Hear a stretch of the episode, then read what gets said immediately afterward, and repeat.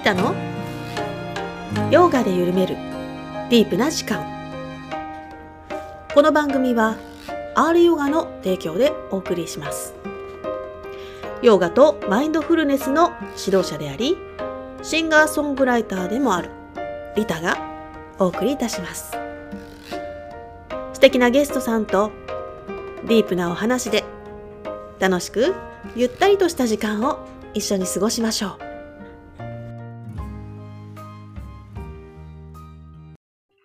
願いしますえーはい。じゃあ、あの、引き続きまたね、えー、ヨガシンの話をしていきたいなと思います。はい。えっ、と、ちょっと待ってくださいね。お願いします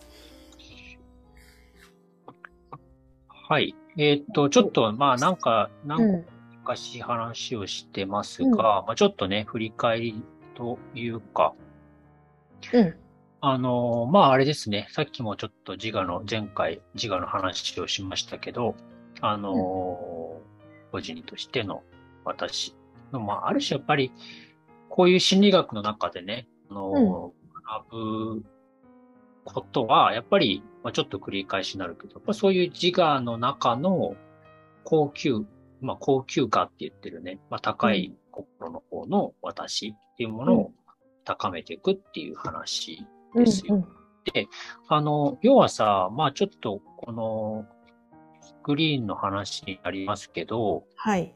まあ特にねバックの話ですよね。うんだから、あの、自我っていうね、あの、うんものがあって、うんでそれは結局、肉体にも依存してるし、その、神聖なそういう原理的なものにも両方の、まあ、言ってみれば、サンドイッチみたいになってるっていうふうにうんうん考えればいいですどね。っちも映し出せるって話ですよね。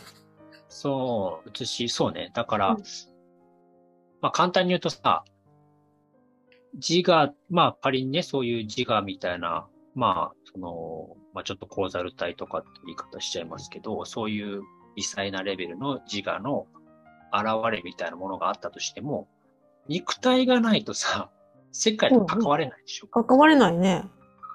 何も表現することができない。表現することができないわけですよね。うんだから、そういうものがさ、微細なレベルで存在していたとしても、うんそれは私たちがその他者と関わるとか、うんその世界とこのね、地球の中で、そういう他者と関係を持つ上では、肉体っていうものに、まあ、簡単に言うと受肉しなきゃいけないわけですよ。うん。じゃあ、その肉体に受肉するんだったらさ、うん。そもそも肉体側に生じているいろんな様々な原理みたいなものを受け入れなきゃいけないわけですよね。ああ、そっちか。だからそれが、いうんと欲望だったり、そうそうそう本能的なね、性欲、食欲。だから、性欲、食欲、睡眠、うん。排泄みたいなところは、あとはさ、もう肉体に受肉した以上もう避けては通れない。はい漏れなくついてきますね。これがついてくる 漏れなくついてきます。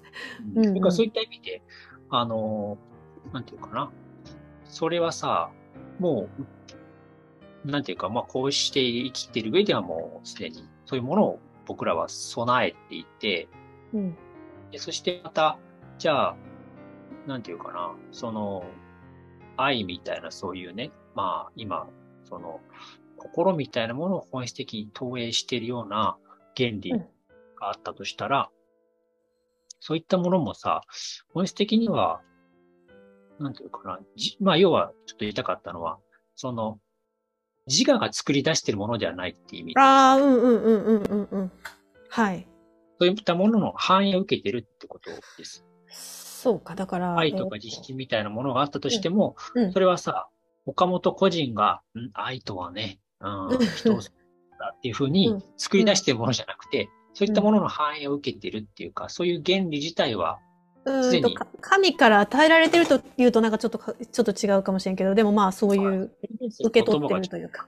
いう言い方しかないから、まあなんとも言えないんですけど、うんまあそういうしかないわけですね。うんあの、古くからそういうものを。だから、まあ、それはちょっとなん、なんていうかな。科学の世界とかでもさ、うんあの、そういう話がやっぱありますよね。だから、例えばそれは。なんかちょっと一個面白かった。なんかね、うん。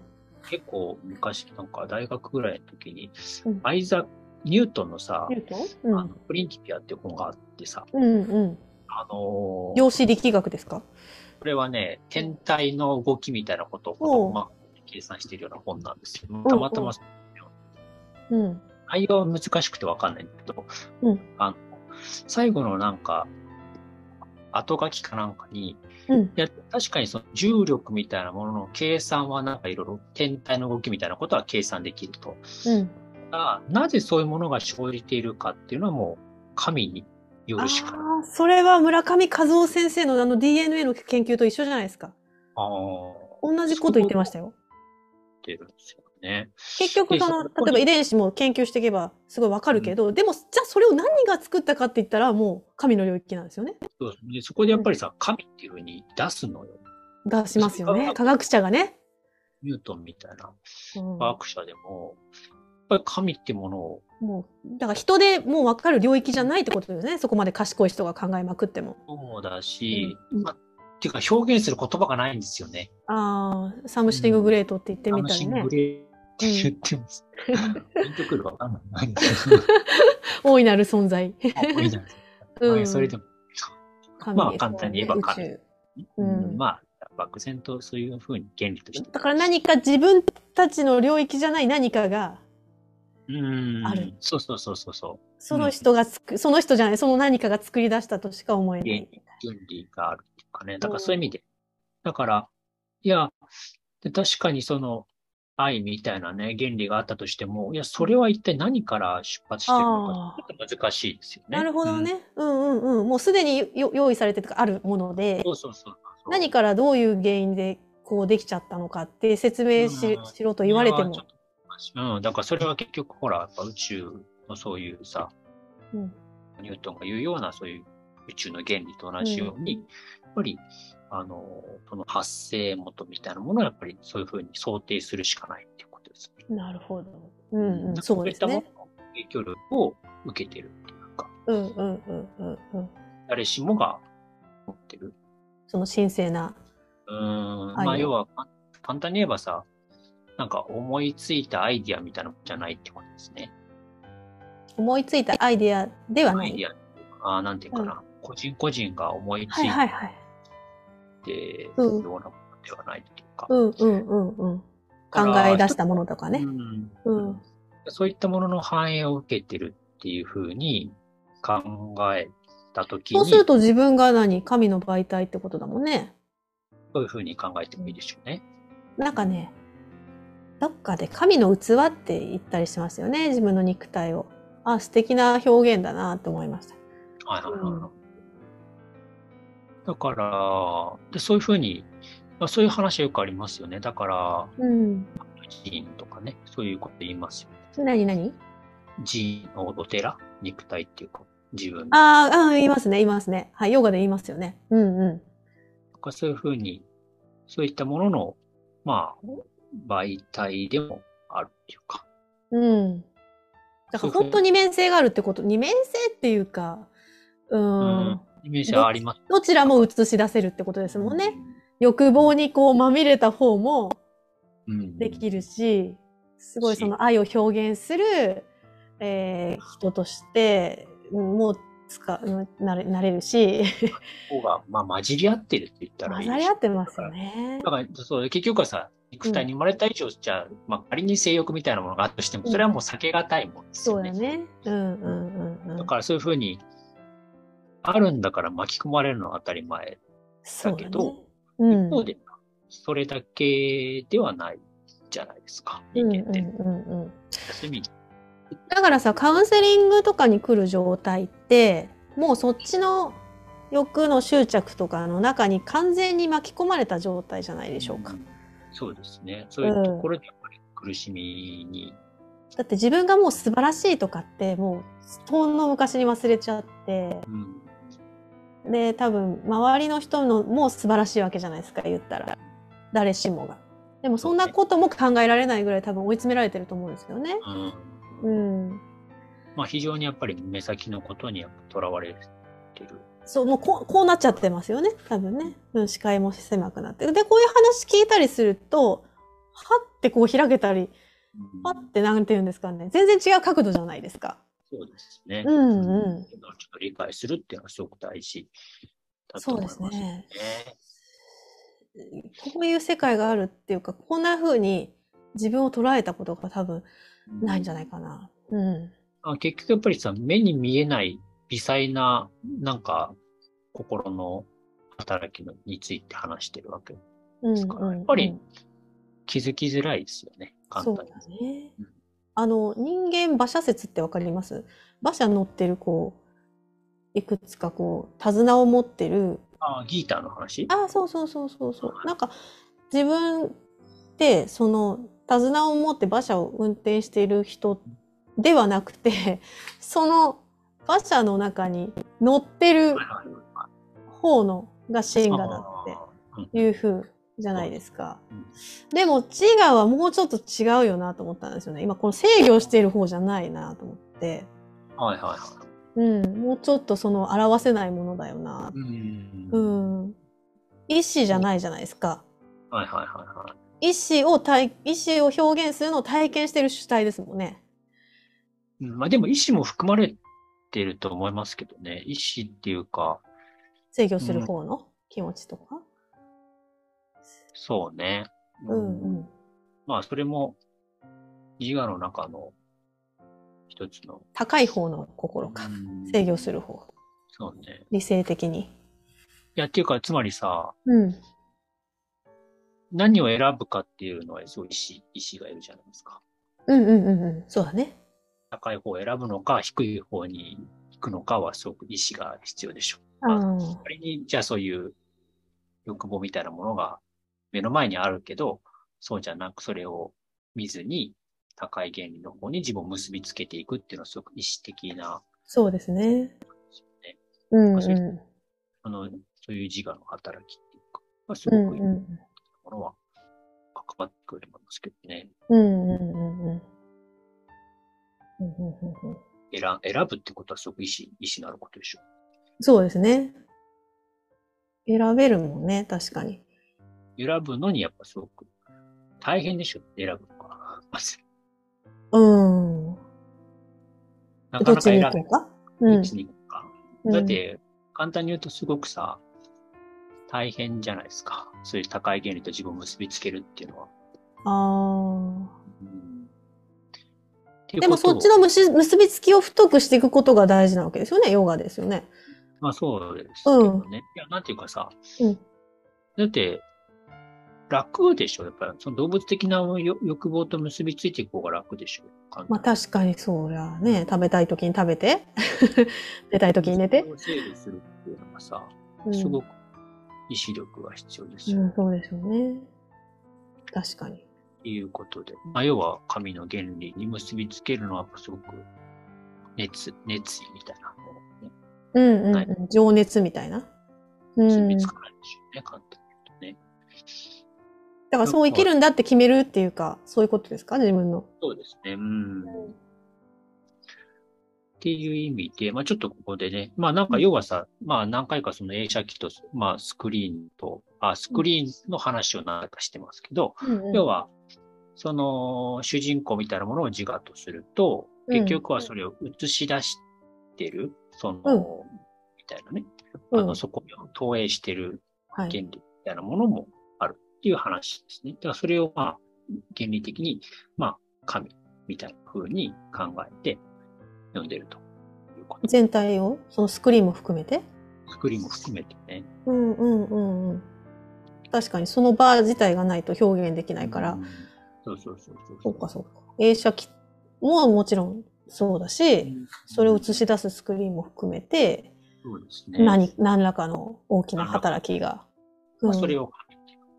うん大雑把に言うと。うんうんうん。だからそういった意味で、あの、ちょっとここに、まあ、バクティヨガってさ、その、うんなんていうかな、あの、まあ、親愛のヨガとか、まあ、要は信仰心みたいなもんですよそうですね信仰のヨガですね。そういう原理に、うん。要はその自我が選ぶ、なんかいろんなね、思考をして、何か選び取るっていうことだけじゃなくて、もっとその、宇宙の根本的な原理として、そういう大きな働きの中に自分がいるみたいなことを想像するとすると、うんうね、なんか、まあ、ちょっとしたことのそういう、なんていうかな、損得みたいなことからちょっと離れて、もう少し大きなさ、ん。うん。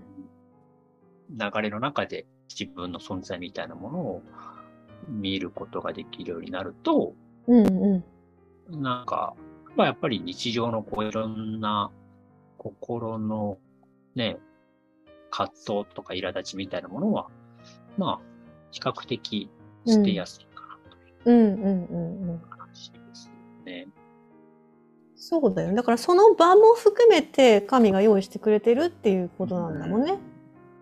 あの表現する場を。まあ、そうそうそうそうう。んうんうん。で、この、なぜか、この肉体っていうものもあるわけじゃん。だからまあちょっとそういうなんか宗教心っていうと、まあね、なんかあんまりその現代ではあんまり、なんていうかネガティブなイメージが多いんですけど、うんうん。そうじゃなくて、で、そういうのをちょっと考えてみるっていうのはすごく大事だと思いますね。だから私たちの存在そのものがとても神聖なものなんだっていうことですよね。個別の、なんていうかな。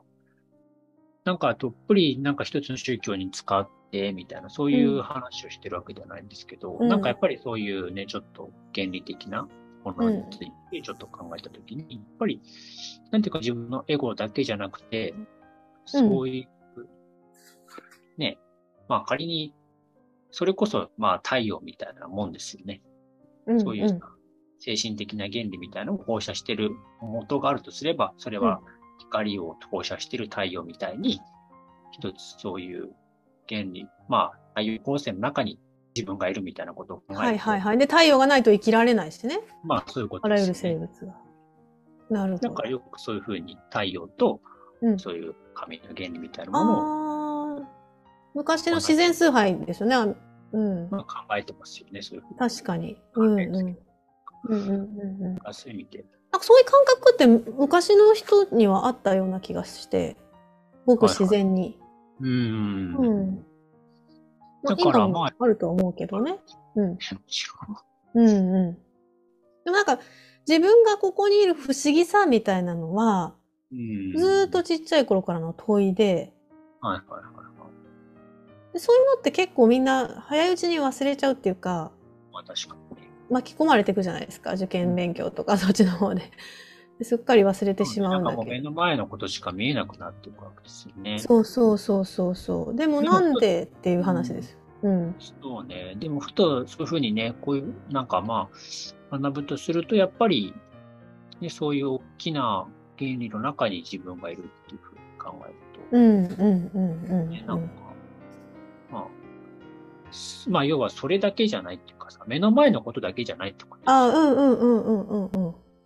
人の、人が動くうん動機っていうかね。うんうんうん。だからそういうふうに、まあ、ちょっとここに書きましたけど、まあ、バクティヨガの実践として、まあ、神の原理について考えてみると。まあ、はい映画館には映画を映し出す映映写機があり、また、あー映画の監督や脚本家のような存在もいることになる。うんまあ、こういった存在を神の原理と考え、えー時間は映画の中の主人公であるが、それを投影する存在、あるいは計画なものについて考えてみると。自我はあ様々な出来事に対して、えー自分が主観的に行動していると思い込んでいるが、その背後にはシナリオがあると考えてみる。うん。信仰心を持つとはこの高い原理を信頼し、人生のシナリオを受け入れることでもある。おー、ちょっと待って、ちょっと待ってよ。じゃあさ、じゃあさ、これわかる。そのシナリオとかも含めて、神の采配というか、神の原理の中にあるとするじゃないですか。うんそうするとさっきの意思の問題は何になるの？シナリオの中にもう受け入れてお任せするっていう風ではなくて、そっちのた、うんと、神の用意した脚本と、えっ、と、こっちの受肉した方の欲望はまた別の話なんだよね。あの、まあ、ちょっとここで言いたかったのは、なんていうかな、人生の困難みたいなものも、はいはい。やっぱりそういうふうな、まあ、高い原理から与えられた、そういう一つのみたいなもんだとか間違いないでございます。うん振り返れば。ね、だから、そういう意味で、何か一つ一つの、いや、例えば、だからさ、うん。うーんじゃあ、まあいいや。例えば僕がね、誰かうん結婚してますけど、誰か全然知らない女性と浮気しますと。うんうんそんで浮気した後に、うんめちゃくちゃ家庭が荒れてさ、うん離婚しますみたいなことになる。で、その中、その時僕がさ、うわーって悩み苦しむってうん うん。で、それってさ、うん。うんまあ、一つはその欲望に負けたっていうことと、はい。そこでまた苦しみが起きるっていうことも含めて、うん。一つの、なんていうかな、そういう原理の中にいるわけでしょそうだよね。うん、じゃあ、っていうことはさ、まあ、そっちを選んだとしてもって話だよね。さっきのさ、そうそう。た高い心と低い心で、まあもちろん高い方と結びついてね、幸せに生きていくっていう道もあるんだけど、低い心と結びついてすごい仮に傷ついたとしても、でもそれ痛い思いしたから次から違う風になるじゃんね。まあもう繰り返す人もおるけど、でもそれも含めて、うん、その映写機の中で。いや、そう思いますね。だから、うん。いや、仮によ、例えば動物だったらそれないでしょ。たあの、そういう何、浮気しちゃってとか、離 婚してとか？じゃあ次のメス、次のメスじゃん、別に。うん。そうだね。悩まない。悩まないよね。うん。家族がとか別になないでしょ、そういう感覚は。ないね。ううんん。失ってしまったみたいなのはないね。しまった。欲望にまみれてしまった。はないね。なぜだろうねっていうことですよね。悩めるっていうのはなぜだってこと。そうか、悩めるってそうだよね。神から悩まない？悩まないよね。ケロッと忘れて。ね。次の、ね、じゃあ次の女性、次の家族みたいなさ、うんうん。それだけでしょそういう人もおるのかもわからんけどね。あの、パパパって割り切れてね。ね。でも少ない、少ないってか、ないよね。ないし、どんどんないよね。強がって言う場合はおるけど、うん。でも傷ついてるよね、そりゃね。うんになるでしょ。だからそれはさ、人間に現れているそういう原理なんですよね。そうか。うん。なんかそういうのも含めて全部、痛みの中に光があるっていうのはそういうことか。苦しみの中に。うんうん。だからそういうふうに言うと、いや、僕たちが、なんていうか選び取っている、そういう心の、まあ、要は現れている心の作用って結構そういうふうにさ、ももっと原理的に存在しているもんだっていう話ですよね。現れている心の？あまあ、僕らは結局個人の中でそういうものが心の作用としていろいろあるわけですけど、やっぱそれはもっと広いレベルで存在しているっていうか、そういうこと？だから単に個人で発生しているものではないのではないか。っていうことですね。大いなるシナリオの中で流れているストーリーのうん中の展開の一つなんじゃないか。そうですよみたいなね。感じかな。うんうんうん。例えばさ、ちょっと話変わっちゃうかもしれないですけど、これはちょっと別の人と話してて、うん。例えばさ、その、僕らって、例えば仕事してるとさ、うん優秀な人を評価したいと思うじゃん。うんうんうんうん。なんか優秀、なんか、すすごい人が、なんかね、仕事できる人がいたら、その人を評価したい。はいはなんか、いい人がいたら、なんかその人をい。うんうんうん。そういうふうに、普通考える。でもそれはさ、まあ、僕がそういうふうに個人的に、ああ、この人すごく仕事できるから、この人なんかかっこいいなとか、こういうふうになりたいなとかっていうふうにさ、うんあの、思うわけだけど、あの、それってさ、うん。実は自然にもある。自然？うんうんしいわゆる自然淘汰。あ優秀な遺伝子が残っていくっていうかさ、あ。はいはいはいはい。だから動物界とかさ、うん。そうそうだよね。ライオンだってもうライオンキングになってくるもんね。ものがさ、うん。勝ち残っていくとか、そういう自然淘汰って、だからそういうのってさ、一見こう、じゃあ何か優秀なものを選んでいくっていうのはさ、うん。単に僕らのその感情の、個人個人の感情じゃなくて、そういうものがさ、なんていうかな、向上していこうみたいな、進化していこうみたいなものがさ、本質的にはさ、あるね。原理として存在してるだってさ、宇宙の原理って、成長と繁栄ってなんか私そうどっかで聞いたことがあって、そうだよね。まあ自然とそっちだよね。ね。うんだから、だから、いや、確かに、ああ、あの人仕事できるなあ、すごいなあとかっていうふうにさ、うなん、か、こういうのふとした心の動きじゃん。うん、すごいなーっていう、思うよね。うん。でもそれはさ、ある種宇宙の原理の一つでもあるっていうかね。そうか、だからそう言って、あ、まあ、羨望の眼差しでね、そういう人を見て、ああ、なりたいなって思うのはごく自然。うん。そっから恨みつらみになっていくという 場合もあるもんね。なんで自分にあれはないんだみたいな。あの、原理みたいなものって非常に、うん、広い、幅広いものですよね。うん。で、まあちょっとね、うん。少し時間前なんで最後ですけど、うん。まあちょっと、要はこれも少しね、高い原理は、うん。あの、もう肉体側のね、うん。あー低い原理はその肉体側から生じてくる、そういう。うん。まあ、だから厳密に言うとさ、その高い低いとかっていうことも、本当はね、まあ言えないっていうふうに考えてもいいんですけど、まあ要はさ、うん。肉体に生まれた以上そういったものは、なんていうか、まあ避けがたく存在あ、する分かった。え、ものだってスクリーンの方が肉体になるわけ？あ、そうそう、側っていうかさ、要はうん、スクリーンのその物理的なものの中に肉体ってものが、うん、存在するでもそれも含めて神が作ったとしか考えられるもんね、確かに。あそうですね。ただ、うんまあ一応、その、まあ特にね、バガバットギーターなんかのそういう中では、その、要はさ、プルシャー側のものとプラクリティ側のもので分ける。うん。まあそういった意味で、その物質的な原理としては、やっぱりスクリーンのうんうんそういう機体側の、そういう物質的な原理として、でも映写機なしには物語は始まらない。始まらないってことです。うんだから神話が映し出されるのとはちょっと違うってことだよね。そうやって表現してるのもあるじゃん。芯が映し出される。映し、映し出すっていうのは結局は、なんか、うん、あら、あーそうか神話側にある高い心。はいはいはい。あでもね、そう考えてもいいと思います。いいよね。うんうん。うん。だから、よくさ、その、まあ、ヨガなんかでいうブラフマンみたいなね、はいそういう話が二つの面があって、うん。一つはそういう純粋な意識作用、はい。何にもしない、ただ見てるゲームうんっていううんものと、もう一つはそういう放射するはい。エネルギー慈悲、慈悲の方、愛のエネルギー。ね、あの、そういう創造の原理。うんうん。なんかそういうものを同居させて考えてるわけですね。そうですよね。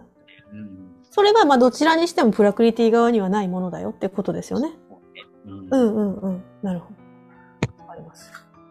だから、んまあ、やっぱ選択は、まあ、自由意志の話で言うと、そういううん性欲とか、そういうね、じゃあ、良いものを選ぼうみたいな、そういうさ、心の作用そのものは自分では起こしてないけど、それを選択してる、そういう、なんていうか、自我の働きっていうものがはいあるんうんうんうん。ですね。うん。そうなんだ。生理前にめちゃくちゃ不機嫌になるとかね。女、女の人はね、ホルモンバランスで。どうしようもできんよ、あれ。だからそうやってさ、そうそうそう。だからそれは肉体側から現れてくるもんじゃないですか。うんうんうんうんだ。から、避けがたいでしょ、それ。避けがたいおな。腹空いた時になんか食べたいなっていうふうに欲が湧いてくるのも避けがたいじゃないですか。そうですね。お腹空いた時の子供のイライラ度合いとかすごいですからね。うん。そうそういうのはだから、まあやっぱり受け、ある程度やっぱ受け入れるっていうことも大事。うんうん完全にその肉体の影響を受けてないわけではない。うん。うん。うん。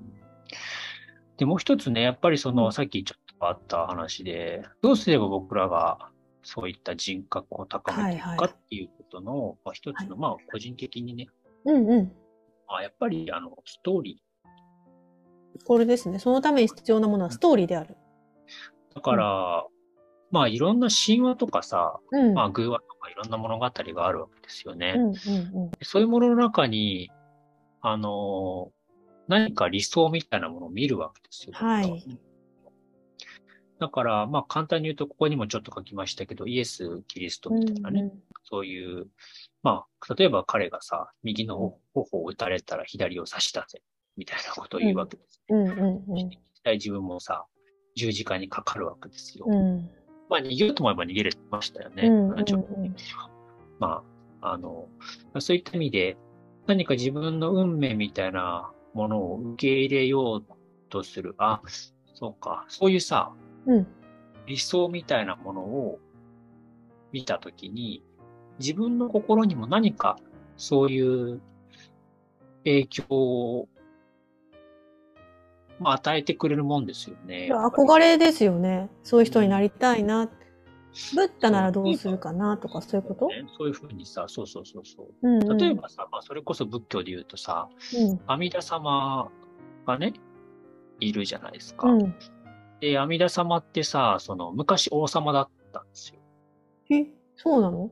うんうん。で、その王様がさ、うんあの、城から外見てたら、そこにさ、あの、うん世辞財王仏っていうね、仏様が来て、うんその人が法を説いてたんですよね。うんうんその法を聞いて、ああ、いや、私は素晴らしいと。この、この人みたいになりたいと思って、あの、発信を起こして、で、それで、あの、出家するわけですね。うん。うんうんうん。その、ひまあ、最初、法蔵っていうね、法の蔵って書いて、法蔵王さんうん名乗って、うん。で、その世辞財王仏っていう仏様のもとで、うん。まあ、あの、いろんな修行するわけですけど、まあ、うんうん。一つはその、人を救いたいっていう、とにかく、法蔵菩薩はそういう熱意があって、うん、で、どうすれば人を救えるかっていうことを考えるわけなんですよね。うんうんうん。でそこで、あの、いろんな、その、世辞財王仏のもとで、いろんなその国を見て回って、もね、なんか見て回って、うんじゃあ、どういう、なんていうかな、その要素が、あー優れてるかっていうことをいろいろこう見聞して、うんで、さらに、あのー長い間、まあ、五行って言われてますけど、ずっとずっと考えて、どうすれば人を救えるかっていうふうに考えた後に、あのー、四十八の聖願ってさ、聞いたことあります、はいはい。うん。なんかで、結局は、まあ、これこれこういうふうにしない限り私は、まあ、仏にならないみたいなことを請願するわけ。まあ、要はさ、最後の主張が救われるまで、私は、その、下脱しないっていうふうに、あの、まあ、請願をね、その聖地を、そういう請願をするわけですね。うんうん。で、そして、あの、その後、まあ、阿弥陀如来、あの、仏にな、今はもう仏になってるっていうふうに、ね、考えられてますけど、うんうんまあ、例えばさ、それはまあ一つのストーリーですね。うんそういうふうに、大蔵っていう菩薩が阿弥陀仏になるっていう一つのストーリーなんですけど、例えばそういうのを聞くとさ、うん。なんかこう、まあ、それぐらいこう人を救うっていうことに対して、なんていうかな、熱意を持ったうん。っていうね、そういう菩薩がいてさ、うん。なんかそういうのを、話、ああ、なるほど、すごい、まあ、それ、そんなになんか熱心に、まあうんね、そういう浄土みたいなものを作って人を救いたいっていうふうに教えしたということを聞くと、まあ、少なくとも自分も何かちょっとぐらいいいことしようかな、みたいな。なんか心の火が灯りますよね、ポって。そういうふうに。まあ、考えるもんですキャよね。ンドルサービスみたいな感じで。うん。そうそうそううんうんうん。ポってなる。でもそういうのってさ、いろいろあるじゃないですか。ちょっとなんか、あ誰かがいい行いをしてると、ああ、なんか、ね、ああ、いいですね。だからそういうふうに、なんかそういう人のストーリーみたいなものを、やっぱり受け入れることで、まあハートが開くだと思いますよね。なんかうちの父親って商売してたんで、はいはい。しょっちゅうレジのお金盗まれたりとかしてたんですね。あなんかこうお金借りたままあの逃げちゃったりする従業員とかいっぱいいたんですよ。で何回もそういうことする人がいて、で父親がそれでも許すんですよね。ー間違い謝って、じゃあ真面目に働きますって言ったら許すんですよ。で、なんでそんな悪い人を何回もやる人を許すのって言った時に、なんかキリストが、なんかそういう誰か間違ったね、しなんか人に対して、な、7の7乗許しなさいみたいなこと言ったんですよ。うん、なんかそれをき聞いたから、要は永遠に許せってことなんだって私に言ったんですよ。まあそうね。うん。うん、だから、あ、だから父親の中でもうそういうストーリーがあるわけですよね。そう。やっぱその、うん、そうでありたいってうん、思っている強い信念が、やっぱキリストの言葉とか生き方うんとかも影響し受けてたのかなって今聞いてね、うん、思いました。だからそういうものをさ、受けて、うんね、やっぱり人がそういうふうに許せるっていうのはすごいことですよ。そうだね、実際にね。すごい、でもそれは深い、やっぱり信念がないとできないっていうか、うん。いやだからやっぱそういうものに深く、なんていうかな、自分の、まあ、ちゃんと読んだんでしょうね、お父さんは。うん、そうだと思います。でもさっきのさっきの神のストーリーを信頼してみたいなのが出てきちゃうしさっきね。そういうところがあったのかな。うん。自分も十字架背負ってるからみたいなことを言ってたかな。自分も悪いこといっぱいしてきたし、うんうんっていうことも言ってたから。ねうん。だからやっぱそういうのはさ、うん。まあすごく大事だと思いますね。その、うん。こういう、なんか、まあ、ストーリーっていうと、まあちょっと軽く聞こえるんですけど、まあそういう、本当にね、そういう、なんていうかな。まあある種、理想みたいなものを見るわけですね。でもそれってさ、私たちが今すぐできることですよね。なんかそのちょっとしたことでもいいから、あ、の、優しい言葉かけるとか、なんかそういうのを見て誰かの心にまたピッ、ポッと、なんか小さい幸せ、炎が灯ればそれで。なんていうかな、うん。伝播していくものだと思いますよ。うんうん。うん力っていうか。だから、だから学ぶっまてすごい大事じゃない？そういう意味で。あそういうもこののエッセンスがやっぱり、そういう仏典とかね、まあ特に、まあ新約聖書みたいな、ううんうんうんまあいろいろありますけどね、もうちろん。ん。でそういうものをやっぱりちょっと読むっていうかさ、うん。大事でしょうね。うんうんうんうん。ここに歴史上の偉大な人物だけでなく、両親や友人の中に見つけることもできる。そうね。だからまさしく今、まさに。飯田さんの父親の話そうなりして。す。師匠なんです、私の。うん。実践してますからね、実際。ねその光がまあちょっとずつ灯されていくわけですね。うん。でそういうのはすごく大事ですよね。うん。そうじゃあそういう人がどうやって、なんか最後、どうやってみんなに慕われて亡くなっていくのかとか、全部見てますからね。ね。うん、生き方がそのまま最後に現れるんだなとか、わかるので。うん。